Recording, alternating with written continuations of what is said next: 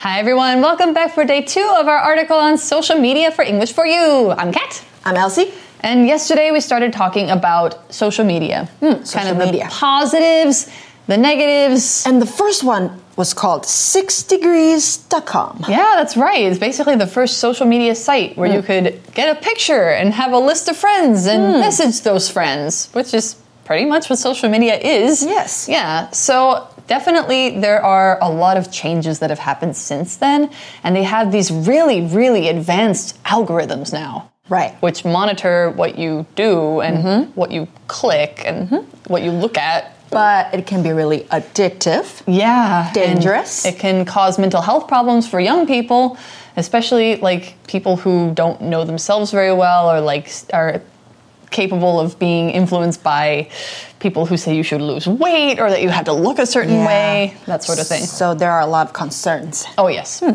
So today we're going to talk more about them. Yesterday we left off by saying TikTok might have a certain problem, but we haven't talked about what that problem is yet.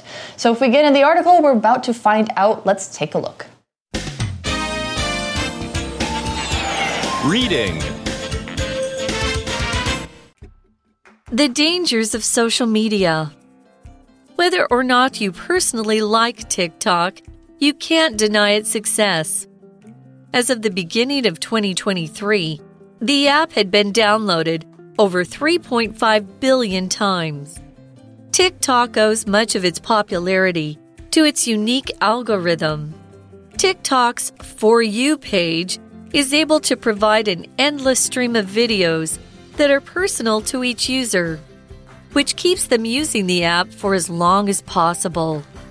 As a result, one report found that the average TikTok user spends 1.5 hours on the app each day. The negatives of TikTok still aren't fully understood, since it hasn't been around long enough for experts to carry out complete studies. However, early study results show that some video platforms, including TikTok, often display a lot of extremist content, such as violent videos. Users who interact with this content are likely to be shown more similar things. In addition, dangerous challenges like the hashtag in my feelings challenge, where people jump out of moving vehicles, have been responsible for several deaths. Social media technology has developed faster than society has been able to assess its possible risks. Until there are enough studies and rules to safeguard the user experience, people should pay attention to how social media affects their behavior. The article begins Whether or not you personally like TikTok, you can't deny its success. So, whether or not you like it means you like it, you don't, it doesn't matter. Either way, TikTok is very successful and you can't deny it. You can't, you know, say that it's not. So actually, that whether is part of today's language and focus, isn't it? 是的，whether or not 就是我们今天 language and focus 的重点。我们来看一下吧。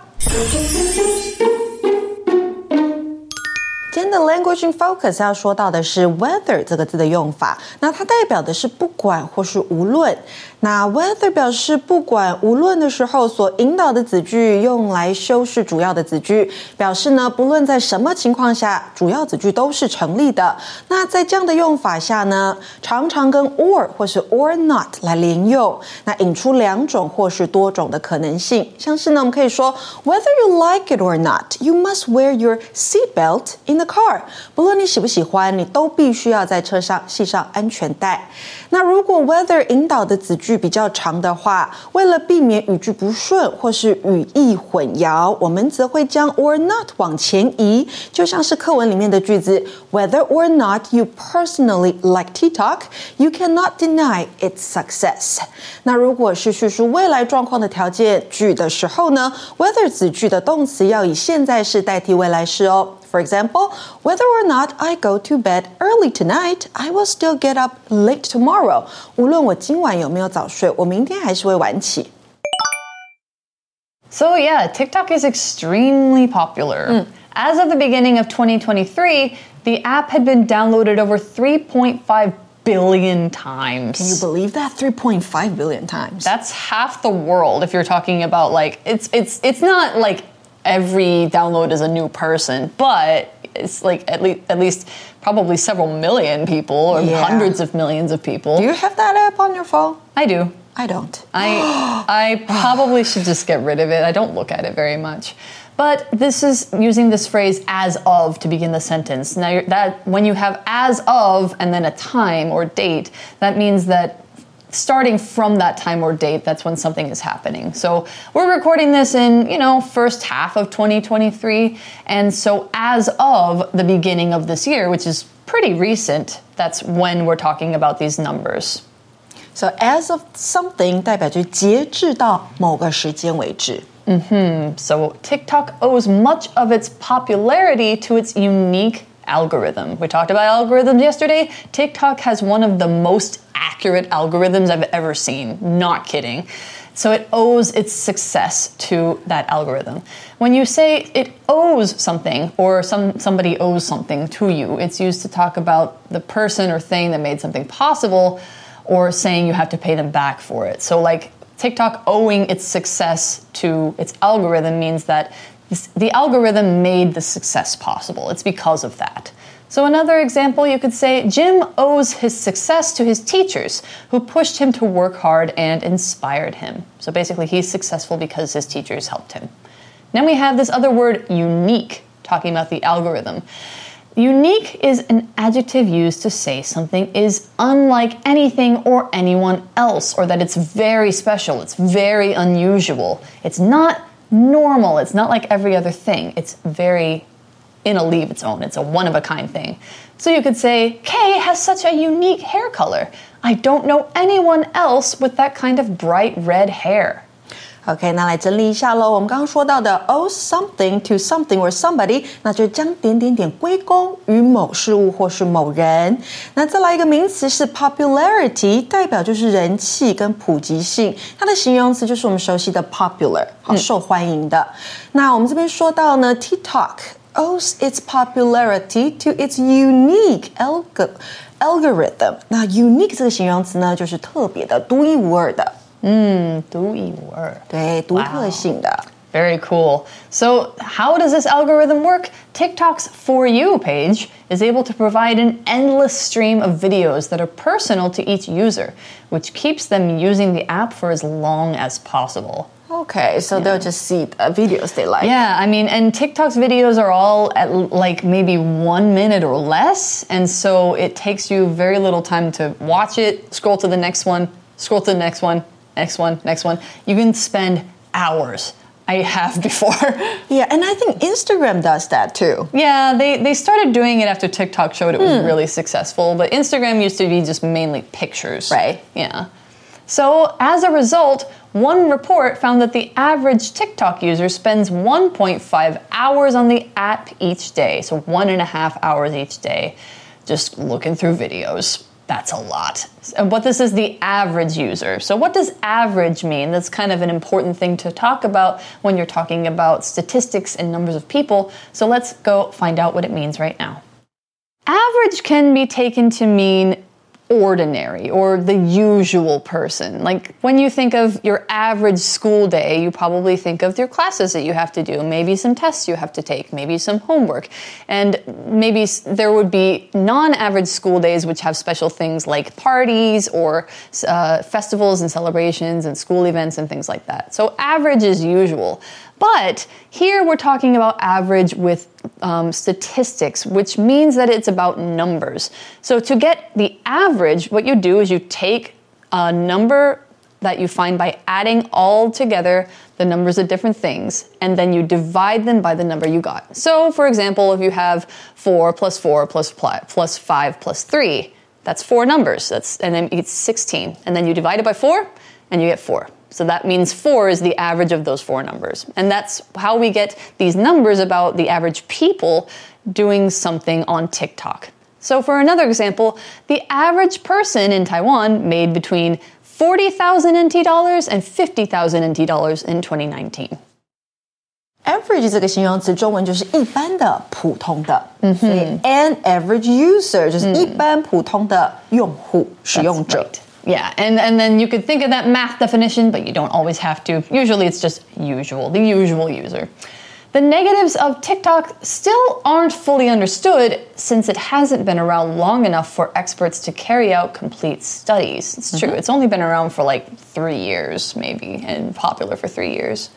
So it needs more studies to. It needs, you know, yeah, it needs more know it. studies and it needs more time and it needs a little bit, probably more access. However, early study results show that some video platforms, including TikTok, often display a lot of extremist content, such as violent videos. That's really bad because extremist means very far to the left or very far to the right and showing extreme ideas which could hurt people. 就极端的。 And the kind of thing that is extremist is the content. Content is a word you'll hear a lot about on social media. On its, its most traditional definition, it's the ideas or the facts or the images that are in a book, in a speech, in a movie, in an article, things like that. When you're talking about content in social media, it's the videos, posts, pictures, and other things that people upload for others to see. So they'll say, like, I need to make more content. That means they need to upload more things. So, for an example sentence, this YouTube channel makes content like songs for young children to learn with. Content 指的就是内容，那 make content 那就是代表去制造出内容，像是你 post 的 picture，嗯哼，pictures, videos, all of them are contents. Yeah, content. Yeah. Anyway, users who interact with this content are likely to be shown more similar things, of course. That's how the algorithm works. 所以 interact with something or somebody 就是与点点点交流或是互动。那 interact 是动词，名词呢就是 interaction 交流互动。 That's right. So interacting means liking it, sharing it, watching it for a long time, things like that. In addition, dangerous challenges like the in, has, hashtag in my feelings challenge, where people jump out of moving vehicles, have been responsible for several deaths. Wow. Yeah, have you seen videos of that? No, I haven't. It's a certain song by Drake, I think, and somebody puts their car in drive and then mm-hmm. gets out of the driver's seat and films themselves dancing while the car moves. Oh, before they fall off the cliff. Well, just on the street. Oh, just on but the like street. they could get run over. Yeah. Several people got run over by their own cars because they were not being safe. So that's um, a challenge that resulted in a lot of deaths, not a lot of, uh, several deaths, and it was because of jumping out of moving vehicles. So we're going to learn what vehicle means right now. You can tell by my use of the word car that a vehicle is a thing like a car, including cars. A vehicle is a machine that's used to carry people or goods from one place to another. So cars, motorcycles, buses, trains, airplanes, boats, those are all vehicles. And they are just the it's just the big word for basically things that take you, things that make you go. As long as it's anything from, you know, a bicycle on up, those are all vehicles. For an example sentence, you could say, There are no vehicles allowed on this street, so people can walk safely without worrying about cars and scooters. Vehicle 指的就是交通工具，那尤其指的是车辆。 That's right. So a vehicle is anything that moves and takes you places. So, yeah, that there's been some pretty stupid challenges that people have tried to do on TikTok and stuff like that. Yeah, there have been a lot Yeah. of videos like that. Yeah, I see. Yeah, I've seen them a lot, and I'm like, oh, you know, I know it's appealing to try and you know do fun, exciting things, but don't be dangerous just because you want some likes. Like, come on. Right. And it's a challenge. So when people see that video, they'll want to do the same thing just to be cool. Exactly. And so, you know, it, it's it's moving so quickly. Like social media changes so quickly. And that's what the article says too. Social media technology has developed faster than society has been able to assess its possible risks. In other words, like here's social media growth growth and here's our ability to like figure out if it's risky. Hmm. Yeah Assess 这个动词呢，就是评估。 Yeah. So, like, are we looking at it and being like, oh, are we able to see how risky it is? I don't know. So, the article ends by saying until there are enough studies and rules to safeguard the user experience, people should pay attention to how social media affects their behavior. That's very true because social media really can affect your behavior. Behavior is this last word that we have. It's the way a person or an animal acts or says things. Everybody shows different behavior. Maybe if you're feeling sad on some day, your behavior will be like you'll slump over, you'll talk in a low voice, you won't smile, or your behavior might be the way you treat other people. Like, are you nice to people? Are you a little bit mean to them? Um, or what do you do on social media? Like, what kind of things are you looking at? What kind of things are you liking? That's all behavior. So, for an example sentence, you could say, Mark's behavior around his parents is very strange. He seems more quiet and sad with them. OK，那这边呢有几个单字，我们来看一下。第一个就是呢，这个动词 safeguard。其实你看到前面那个 safe，你就知道了，它的意思就是去保卫、保护。 好，那再来呢是 behavior，行为举止表现，这个是名词。那动词形式呢是 behave。比如说呢，behave well，那就是表现良好。那相反，我们就用 badly 来修饰。好，behave。badly，那就是表现不佳。behave like 后面加上名词或名词片语，那就是表现的像点点点一样。So for example, you should stop behaving like a three-year-old. But I don't wanna. 代表呢，你应该停止表现的像三岁小孩一样。嗯。All right. So, of course, an article like this, there are lots of questions and not really any answers because social media is such a big, big thing. Mm -hmm. Like, it's hard to say, okay, this is the solution and that sort of thing.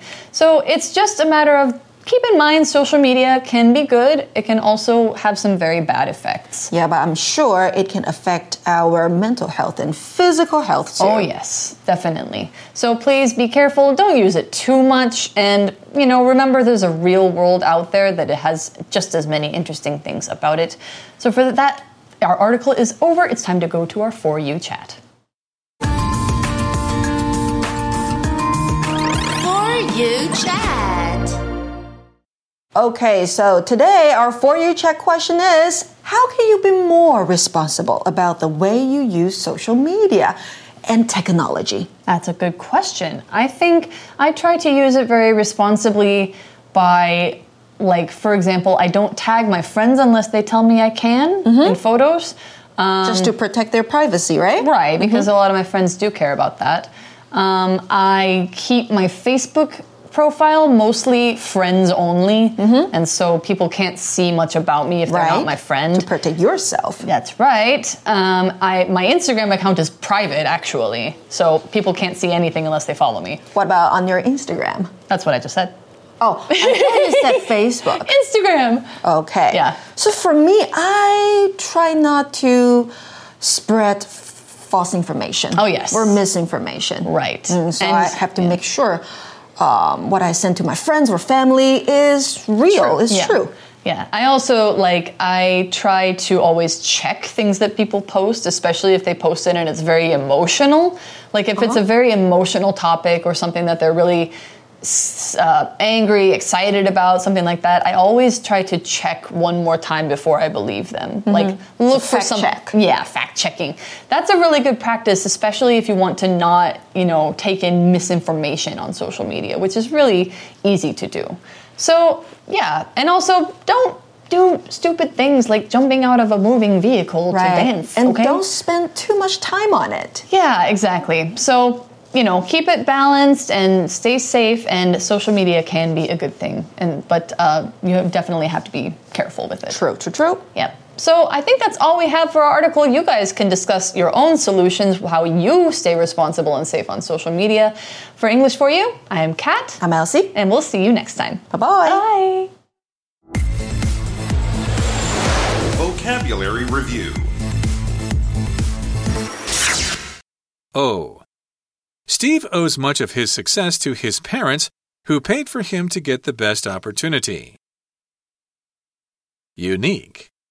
Our restaurant sells unique dishes that you can only find in this part of the world. Average.